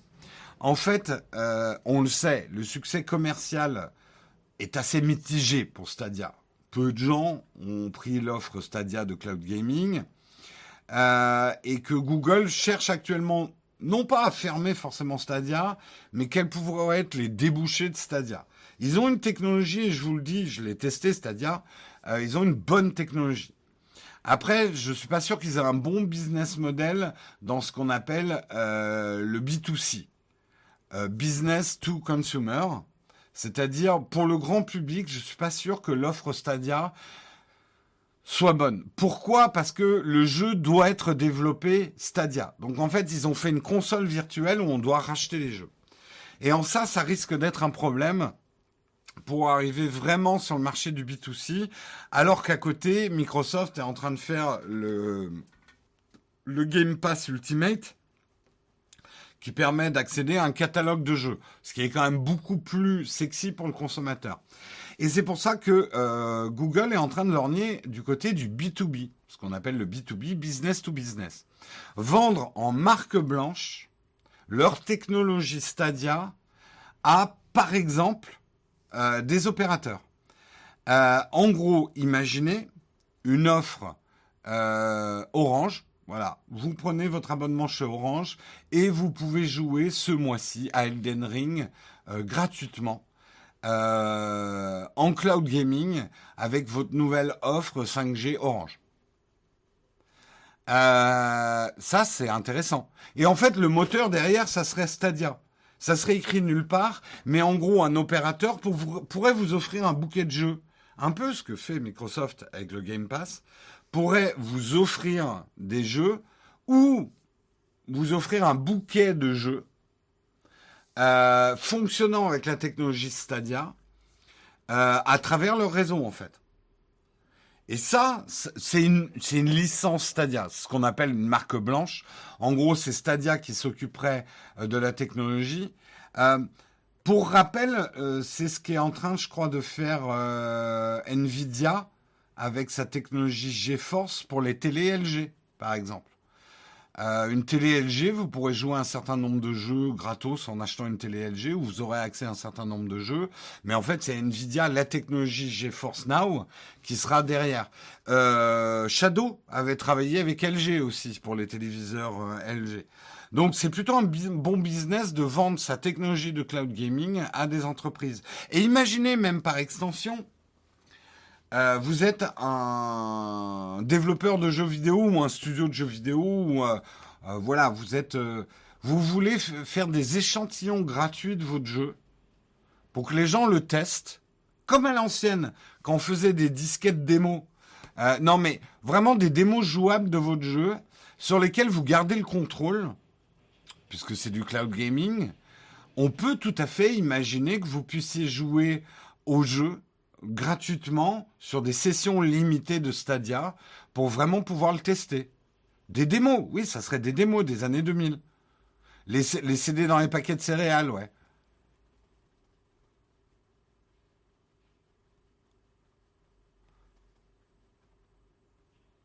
Ben, honnêtement, et moi, c'est ce que j'adore. Et là, je trouve que c'est vraiment intéressant. Parce que pour moi, le Game Pass est en train de révolutionner le jeu vidéo pour moi. Je suis un joueur casual, c'est-à-dire j'ai peu de temps pour le jeu vidéo. Ça ne veut pas dire que je suis un mauvais joueur de jeu vidéo. Attention, pas confondre. C'est juste que j'ai beaucoup moins de temps dans ma vie actuelle euh, que je l'avais quand j'étais étudiant ou jeune pour consacrer aux jeux vidéo. Aujourd'hui, il y a des jeux que j'ai payé 70 euros sur lesquels j'ai passé 2-3 heures parce que je les ai trouvés chiants. Et j'ai les boules d'avoir payé, surtout que maintenant on peut plus revendre les jeux. J'ai les boules d'avoir acheté certains jeux. Ma collection Steam est remplie de jeux auxquels j'ai très peu joué et que j'ai payé à prix d'or. Et ça, ça fout les boules. Le Game Pass me permet aujourd'hui de tester des jeux auxquels je joue pas d'habitude et d'y trouver même parfois du plaisir ce qui m'est arrivé sur Forza alors que je déteste les jeux de bagnole. Mais au moins, j'ai pas eu à payer le prix fort de Forza pour y jouer 5-6 heures. Et aujourd'hui, j'aimerais bien avoir accès à des démos de jeux avant de les acheter. Et ça, je trouve que je pense que c'est l'avenir du marché du jeu vidéo.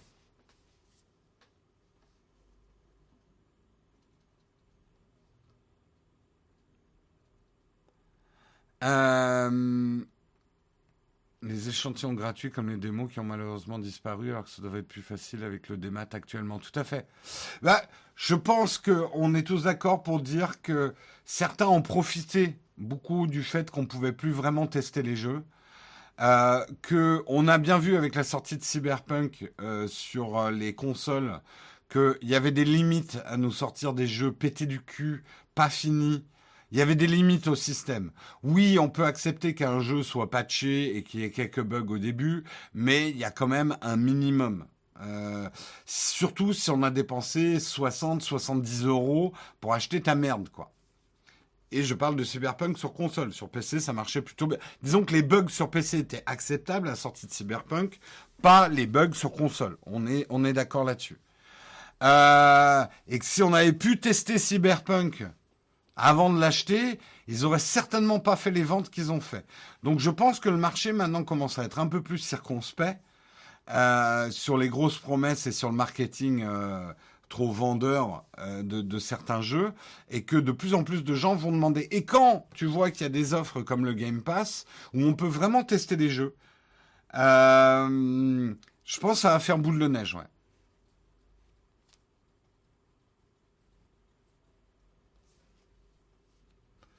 Oui, Cyberpunk maintenant est devenu un bon jeu. Euh, c'est clair.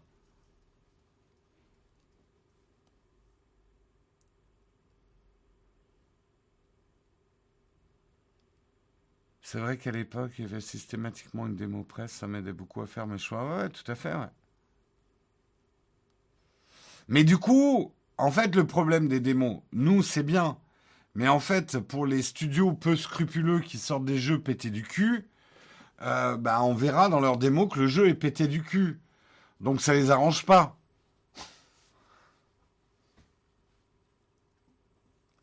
Ça les arrange pas. Et en fait, le, cloud gaming permettrait d'avoir beaucoup plus de contrôle sur les démos. euh, que de vous laisser télécharger des démos euh, qu'on pourrait craquer derrière, ou ce genre de choses. Ça peut permettre aussi de faire du feedback de manière hyper intéressante le cloud gaming pour les développeurs de jeux. Pour par exemple des, des versions bêta de, des jeux vidéo, de permettre aux gens de jouer en ligne à des versions bêta des jeux, permettrait d'avoir du feedback sur le jeu bien plus intéressant, je pense.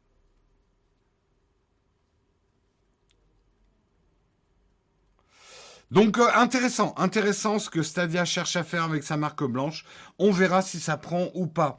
Et le dernier article est toujours dans le jeu vidéo. On va parler d'Elden Ring. Elden Ring, vous êtes probablement beaucoup et joué. Tout le monde y joue. Euh... C'est fou comme Twitch. Il y avait plus que du Elden Ring.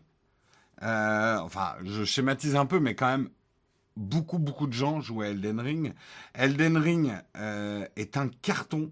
Bandai Namco et From Software sont fiers d'annoncer qu'Elden Ring s'est écoulé à plus de 12 millions d'exemplaires, tous supports confondus. Il s'agit d'un volume colossal, surtout pour un titre euh, qui est un jeu réputé quand même difficile, euh, supérieur à la moyenne. La sortie simultanée du jeu en 14 langues, couplée au test de réseau organisé avant le lancement, a permis de dépasser les attentes, estime Bandai Namco et From Software. Il ne faudrait pas non plus oublier l'énorme campagne marketing et les retours presse dithyrambiques. Euh, c'est vrai que globalement, bah, vous voyez rien que sur euh, Metacritic, le score est assez incroyable hein, pour Elden Ring, 96 sur 100. Euh, il y a eu très peu de critiques en fait envers Elden Ring. Genre, on en a vu une. Il y a un mec qui a dit Elden Ring, c'est juste, c'est un monde vide. Il y a rien. Il n'y a pas d'histoire. Euh, je l'ai lu cette critique. Elle n'est pas inintéressante. Il s'est fait mais chier sur la gueule par tout le monde parce qu'on n'a pas le droit de critiquer Elden Ring. Euh, moi personnellement, j'y joue pas parce que surtout pour avoir regardé des gens y jouer sur Twitch je sais que c'est pas un jeu pour moi. Même si je sais qu'il n'y a pas que de l'affrontement de boss et qu'on peut explorer un monde ouvert, il y a quand même l'affrontement des boss. Et quand j'ai vu que certains mettent trois heures à trouver la bonne combinaison de touches euh, pour tuer un boss, moi ça c'est le genre de jeu, ça je je peux pas passer trois heures à chercher une combinaison. Je peux passer trois heures à refaire une bataille dans Warhammer 3 pour trouver euh, le bon placement de mes troupes. Vous voyez, on a tous en fait des challenges qui nous excitent ou qui nous excitent pas. Moi, appuyer sur les bonnes combinaisons de boutons au bon moment, euh, j'ai jamais aimé ce type de jeu en fait. Mais après, de ce que j'ai vu, euh, Elden Ring, ça me fait envie quand même, ne serait-ce que par les graphismes, la beauté du jeu, l'ambiance. Et j'y jouerai peut-être quand il sera. Et là, vous voyez, mon comportement par rapport au jeu a changé.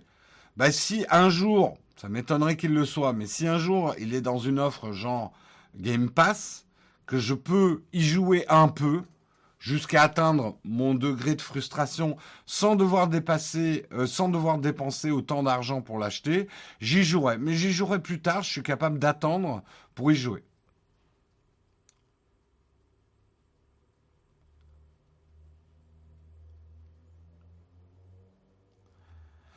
Ce jeu est certainement, est vraiment destiné aux hardcore gamers, je pense, mais je joue beaucoup, mais pas assez pour me lancer dans ce type de jeu. Alors, il est quand même plus facile euh, que, les, que les précédents, les Dark Souls. Euh, justement, parce que tu peux explorer, t'es pas bloqué par les boss. Tu peux dire, bon, ce boss, j'y arrive pas, allez, je vais aller faire un tour, je vais aller, je vais aller me stuffer un peu plus, je vais... Mais bon, il faudra que tu reviennes à un moment ou à un autre pour ce boss, quand même.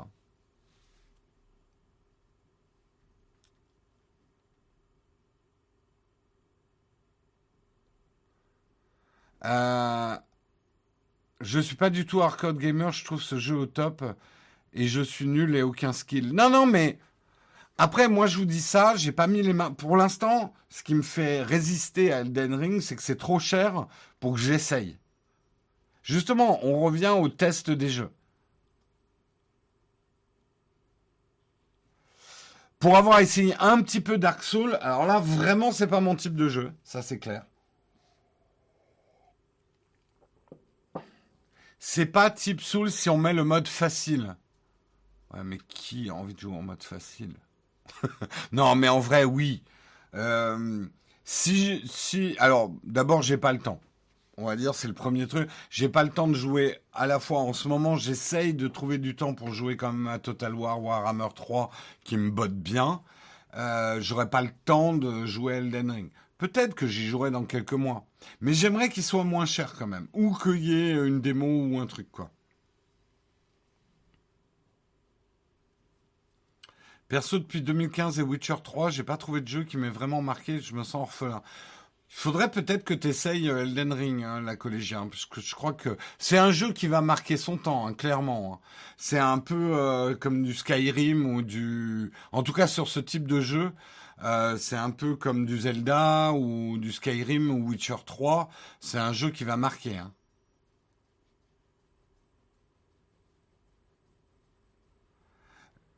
Le débat du mode facile sur un die and retry, ça me dépasse, ouais. Après, il faut pas trop vous laisser influencer par les streamers. Euh, les streamers qui sont un peu obligés de jouer dans des modes difficiles, sinon tout le monde se fout de leur gueule, quoi. Jouez dans le mode qui vous va, où vous prenez du plaisir. C'est ça qui est important. Hein. Justement, c'est-à-dire, a commencé à proposer à sa sortie un test gratuit une ou deux heures sur Rider Republic. J'ai trouvé ça top. Ce serait bien que ça se généralise. Ouais, ouais, mais c'est typiquement le genre de truc euh, qu'on veut, quoi. C'est ça qu'on veut.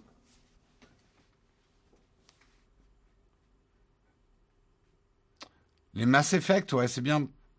Peut-être le dernier un peu moins, mais. Bah, surtout si vous streamez pas, jouez pour vous, personne vous voit. jouez pour votre plaisir. Vous dites pas je suis un mauvais joueur parce que je joue en mode facile. L'important c'est que vous preniez du plaisir. Ça va, on est en compétition sur beaucoup de choses dans la vie. Vous vous sentez pas obligé d'être en compétition sur le jeu vidéo. Surtout si c'est un jeu où vous jouez en solo.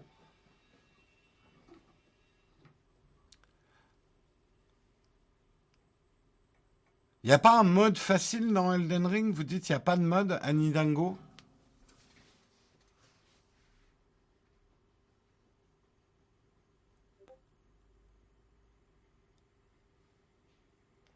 euh, Depuis que je suis papa, mode facile à fond, plus le temps, ouais. Avec Nintendo Online, on peut parfois jouer gratuitement à des jeux, ouais. Le mode facile dans Elden Ring, c'est de jouer full magie, d'accord. Ah là là, vous me donnez envie. Si j'avais une deuxième vie où je pourrais jouer à plein de jeux vidéo, ça serait top, quoi. Ça serait top, ça serait top. J'en profite euh, pour faire, avant qu'on passe au cornfac, euh, J'en profite pour faire une vague de remerciements aux contributeurs. Euh, merci Gérard Géronimi pour ton onzième mois d'abonnement. Merci Semnout pour son troisième mois d'abonnement. Merci de Poller pour ton vingtième mois d'abonnement. Merci Ryukal pour ton Prime. Merci Pierre Lecon. Écoute, euh, pour ton troisième mois d'abonnement. Merci Electribe pour ton sixième mois d'abonnement. Merci Memlock pour ton quinzième mois d'abonnement.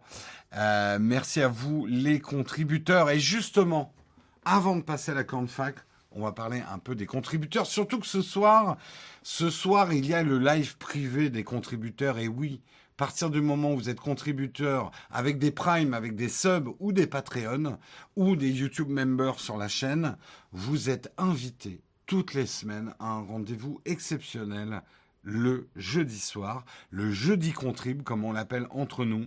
C'est un endroit merveilleux. Votre vie en va en être changée plus que par Elden Ring. Ce soir, c'est Guillaume qui va vous le présenter, euh, le, jeudi contrib. Non, sans rire.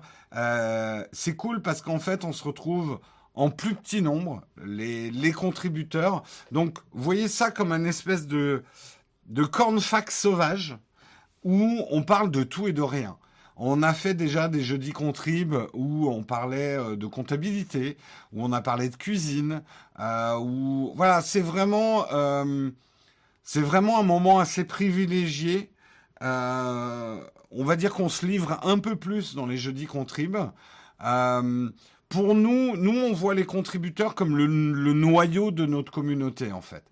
Euh, des gens qui sont prêts, effectivement, euh, et qui nous accordent leur confiance, euh, et qui soutiennent vraiment la chaîne, c'est des gens qu'on va beaucoup écouter. C'est notre noyau dur, c'est l'âme de la chaîne. Donc, si vous voulez en faire partie, vous allez me dire, mais comment on fait? Ben, vous avez plein de moyens. Vous avez Patreon, vous pouvez faire des primes, vous pouvez devenir YouTube member. Il y a un endroit spécial sur notre Discord où vous vous retrouverez entre contributeurs. Euh, donc ça c'est important. Mais ce que le focus que je voudrais faire ce matin, c'est que vous pouvez devenir contributeur gratuitement. Mais quoi, Jérôme? Comment on fait pour devenir contributeur gratuitement? Alors gratuitement, c'est un peu fallacieux. C'est juste que si vous donnez déjà de l'argent à Amazon pour avoir l'Amazon Prime. Vous le saviez peut-être pas, mais vous pouvez accorder une partie de l'argent que Bezos se met dans la poche avec votre Prime. Et ben vous pouvez dire à Bezos, va dans la poche, prendre l'argent et donne-le à Nowtech. Il vous suffit effectivement de faire un Prime sur notre chaîne, d'accorder alors le truc, c'est que Bezos, il n'aime pas beaucoup prendre de l'argent dans sa poche. Donc, il a mis une limitation. La limitation, c'est que vous êtes obligé de le faire tous les mois. Il vous rend pas la tâche simple. Mais, si vous vous dites, une fois par mois, putain, il faudrait que je pique de l'argent à Bezos, eh ben, vous allez pouvoir faire des primes. Et je le dis, voyez, ne faites pas que des primes chez nous. Aidez tous les, euh, créateurs Twitch que vous aimez, justement, profiter euh, du, défaut qu'on a mis dans les primes, euh, que Bezos a mis dans les primes, pour éventuellement changer de, streamer Twitch préféré tous les mois. plus vous nous encouragerez à faire ce type de contenu, ben plus on s'améliorera. Et on sera toujours là pour vous informer, vous divertir. Voilà, prenez la moula de Jeff, c'est ça qui est important à retenir, et donnez-nous la moula de Jeff. L'argument. Et du coup, je remercie euh, Fads63 pour son Prime. Merci Papyrino pour ton deuxième mois d'abonnement Prime. Merci Zuru pour ton Prime. Merci Didi6901 pour ton quatrième mois d'abonnement. Euh, merci, merci à vous. Merci Fads63 pour ton prime. Oui, mais j'ai déjà remercié. Merci en tout cas à tous les contributeurs et rendez-vous ce soir à 18h pour tous les contributeurs. Si vous voulez savoir comment accéder au jeudi contributeur, il faut que vous alliez sur le Discord. Sur le Discord et vous verrez tout est expliqué comment relier votre compte euh, Twitch au Discord pour qu'on vous reconnaisse comme contributeur et que vous ayez accès au salon privé des contributeurs. Là aussi, j'ai oublié de le dire, mais dans le salon des contributeurs, il y a notre vide-grenier. C'est à nos contributeurs qu'on vend à très bon prix euh, certains produits qu'on n'utilise plus ou qu'on a testés et qu'on a à revendre. Donc vous pouvez faire aussi des bonnes affaires. Voilà, voilà. Oui, il vaut mieux passer par un navigateur hein, pour, euh, pour faire le Prime. Euh, ça marche pas dans l'appli. Tout à fait, tout à fait.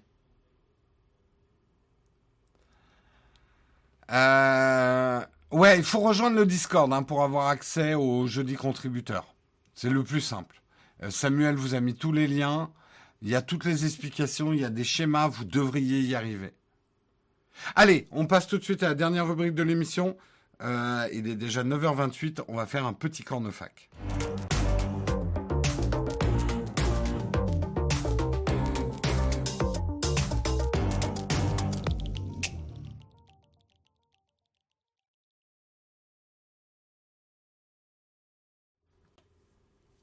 Cornefac, si vous avez des questions, je suis là pour y répondre. Euh, et pour aider au bon rétablissement de Marion, tu finissais le mug à l'heure. C'est juste une idée. C'est une très mauvaise idée, hein, Samuel. Laisse-la dormir, justement, un peu plus longtemps. euh, oui, alors sur l'appli, ça marche si vous êtes sur Android, ouais. Est-ce que tu connais les produits 12 South? Euh, Oui, on en a parlé. Et 12 South, c'est pas eux qui font le le truc qui permet d'utiliser un casque filaire en Bluetooth, euh, je crois que c'est eux, la marque 12 South. Je crois qu'on en a parlé euh, dans un des catalogues de Noël euh, sur la chaîne principale aujourd'hui. Je crois hein, que c'est ça.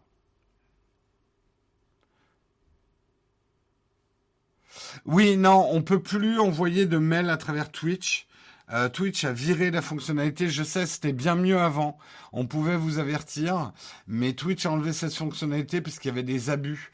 Euh, certains créateurs euh, mal mal intentionnés qui spammaient leurs leurs contributeurs par mail. Donc Twitch a enlevé la fonction.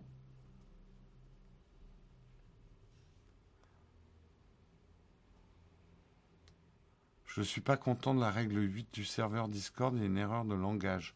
Ah bah ça, tu vois avec euh, la modération.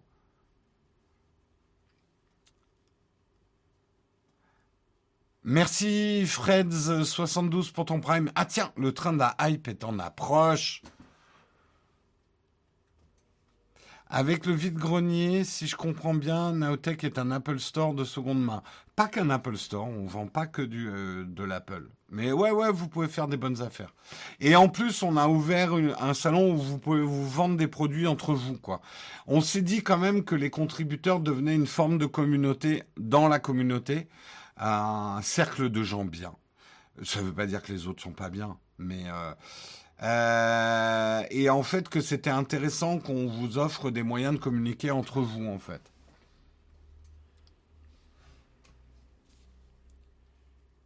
C'est quoi la règle 8 du serveur? Parce que je la connais pas. Hein. Euh, vous êtes des jambons. J'aime beaucoup cette blague. Message à modération, on peut rien, la règle 8, on est obligé d'inclure ces gens qui ont redoublé le CP. C'est quoi la règle 8 Je la connais même pas, la règle 8. Je sais même pas ce que c'est que la règle 8. Perso, pour donner mon Prime, ça demande de souscrire à Prime Gaming. Voyez, euh, allez sur, euh, vous pouvez y aller hein, sur notre Discord sans être, euh, sans être contributeur. Il est, il est public notre Discord et vous pouvez éventuellement, vous y trouverez des tutos pour faire ce genre de manip.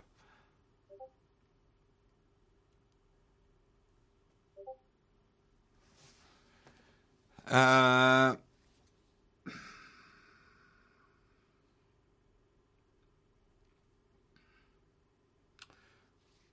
Je vais prendre des questions, mais on me parle en même temps. Euh, quelle est la réponse à la grande question sur l'existence? 42. Euh, extranat. Il y a un individu qui pense que chocolatine est le bon terme, qu'elle honte. Écoute, il faut garder les chakras ouverts, même sur des sujets hyper délicats.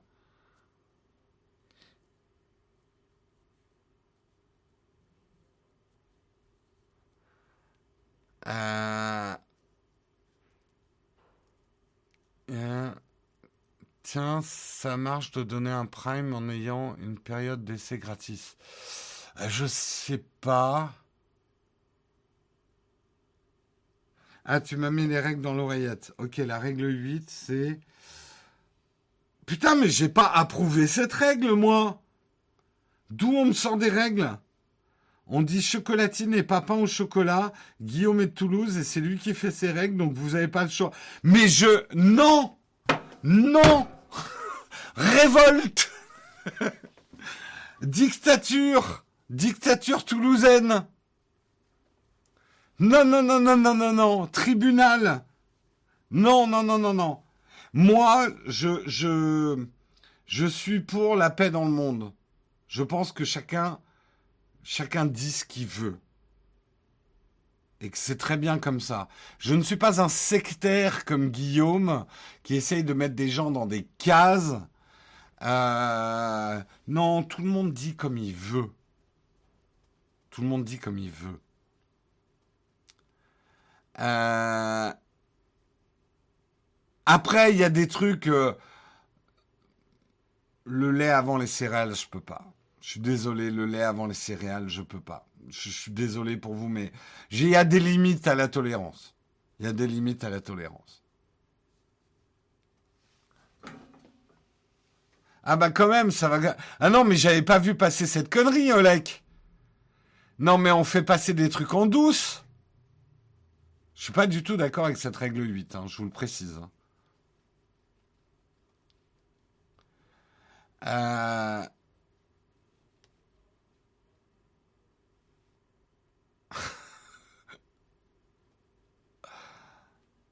Alors, Coco Sniper, moi je suis pas très. Mais ça, c'est.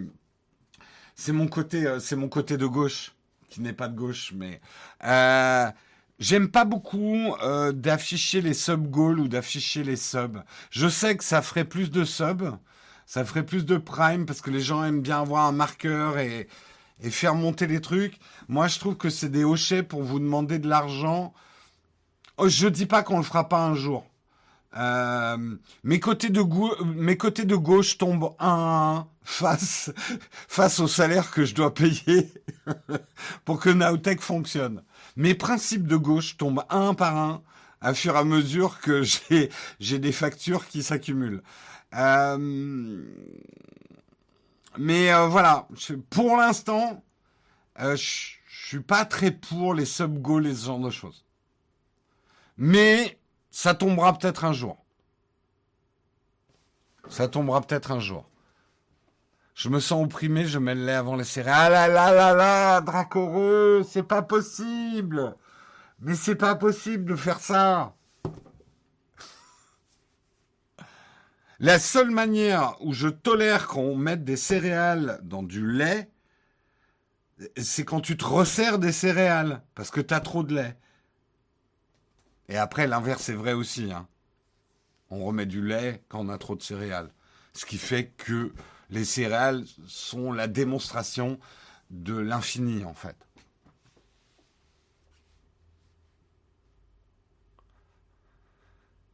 Ouais, difficile retour de bâton de la réalité économique. Tu m'étonnes, je l'ai pris derrière les oreilles, la réalité économique de devoir payer des gens.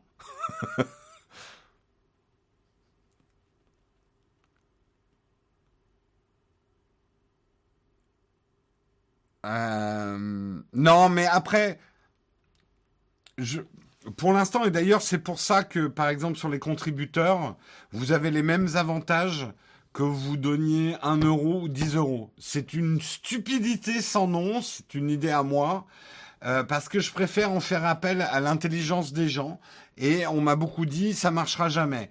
On a un peu la preuve que ça marche jamais. Je, vous, je vais vous le dire, autant être transparent c'est vrai que du coup, beaucoup de gens sont passés à des contributions à 1 euro, vu qu'il n'y a pas vraiment plus d'avantage de prendre des contributions à 1 euro ou 10 euros.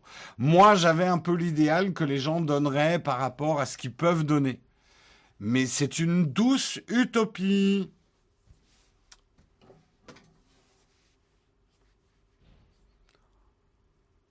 Euh, du coup, Jérôme, plutôt quelle céréale? Ah alors, mes céréales préférées euh, n'existent pas forcément en France. Euh, j'ai des céréales américains de mon enfance que.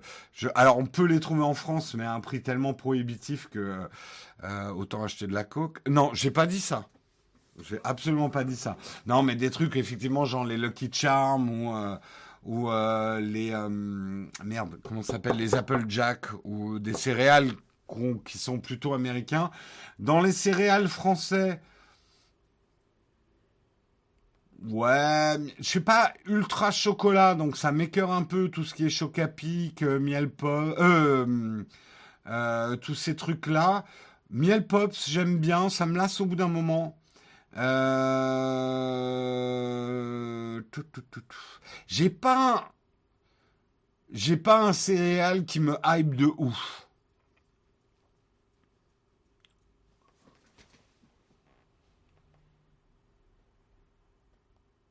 Les Golden Grams, ça m'a lassé. J'en mangeais quand j'étais étudiant, mais ça m'a lassé. Ah non, les trésors. Alors, les trésors, un, je trouve ça dégueulasse. Et deux, alors, ok, je vous ai dit Lucky Charm. Lucky Charm, quand j'en mange, je sais ce que je fais. Je suis en train de manger des bonbons. Clairement.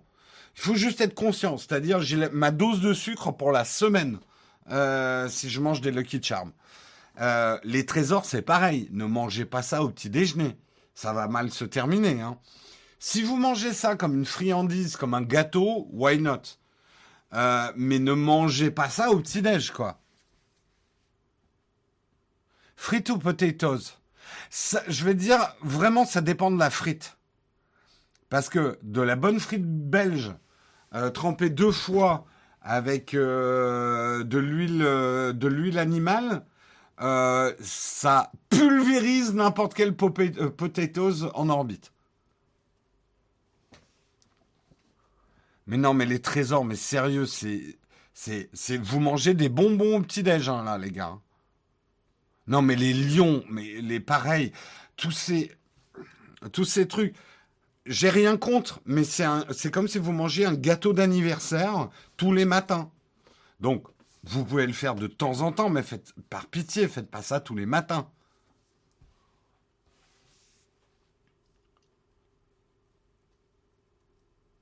On est déjà dans le jeudi contrib, ça va pas tarder. Euh, je vais arrêter à 9h45. Hein. Oui, j'ai encore été long.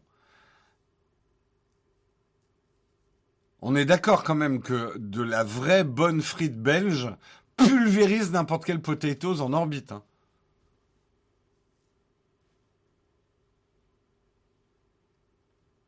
Oui, c'est de la graisse de bœuf, pardon. J'ai dit euh, huile animale, mais c'est de la graisse de bœuf, oui.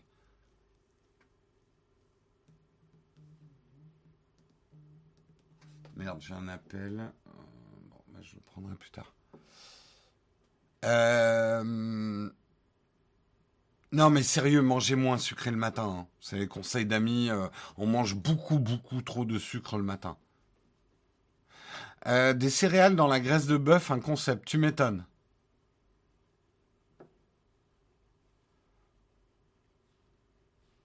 Ouais, ouais, on est d'accord que la vraie frite, ça explose à potato. Après, si je le choix entre des mauvaises frites et de potato, si je vais dans un fast-food dont je donnerai pas le nom, mais qui est dégueulasse, qui commence par un, un M et qui se termine par Donald, euh, je préfère les potatoes. Et encore, elles sont dégueu, mais elles sont moins dégueu que les frites, quoi.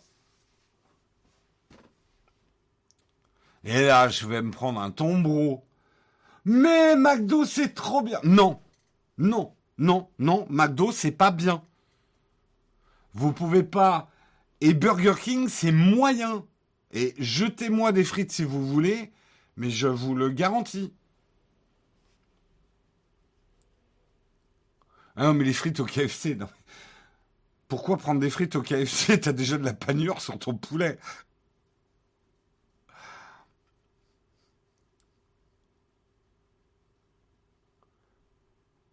Non mais arrêtez. Exactement. Aux États-Unis, le positionnement de McDo, et je vais être un peu cruel, mais McDo aux États-Unis, c'est considéré comme un des pires fast-food. C'est un peu le fast-food du pauvre, quoi.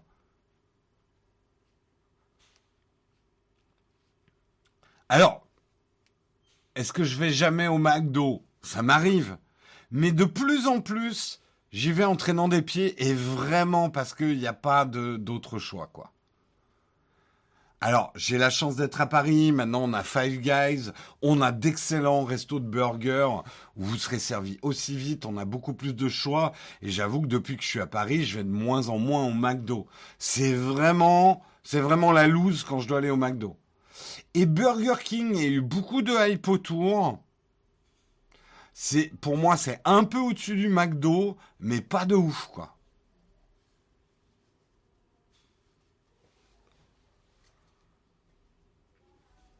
Alors Big Fernand, en fait il y a mieux que Big Fernand. C'est pas mal Big Fernand, mais il y a bien mieux que Big Fernand aussi. Hein. Non, t'as rien raté, euh, JC. On est juste en train de parler de fast-food. Hein. On a parlé de céréales et de fast-food. On fait des cornefacs pour que les gens posent des questions tech. Et on parle que de bouffe.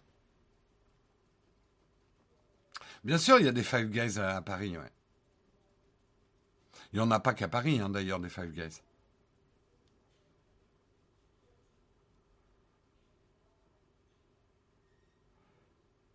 Le meilleur burger de, burger de Paris, c'est difficile. Euh, c'est difficile. Où est-ce que j'ai mangé un très bon burger? Faudrait que je réfléchisse. Il y en a plein de très bons. Hein. Euh, où est-ce que j'ai mangé un excellent burger?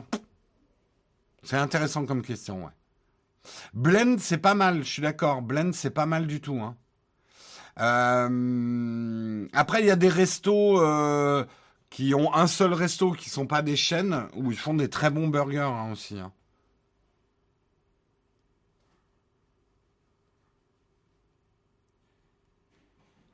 Euh, Euh, Réponse pour le meilleur burger ce soir dans Jeudi Contrib. Allez, il faut que je vous laisse. Euh, là, j'ai vraiment trop tardé. Je vous souhaite une excellente journée. Je vous retrouve demain matin à 8h. Il y a une nouvelle vidéo qui est sortie sur la chaîne hier. Il y avait une nouvelle vidéo aussi qui est sortie lundi. Il y aura une nouvelle vidéo vendredi. Et oui, c'est une semaine où il y aura trois vidéos sur la chaîne. C'est une exception, mais parfois ça nous arrive. Euh, donc euh, du contenu, du contenu sur la chaîne principale, profitez-en. Euh, et on va faire un raid pendant le générique de fin, comme d'habitude. Je vous souhaite une très très bonne journée à tous. Et bah oui, je vous retrouve demain matin. Allez, ciao tout le monde.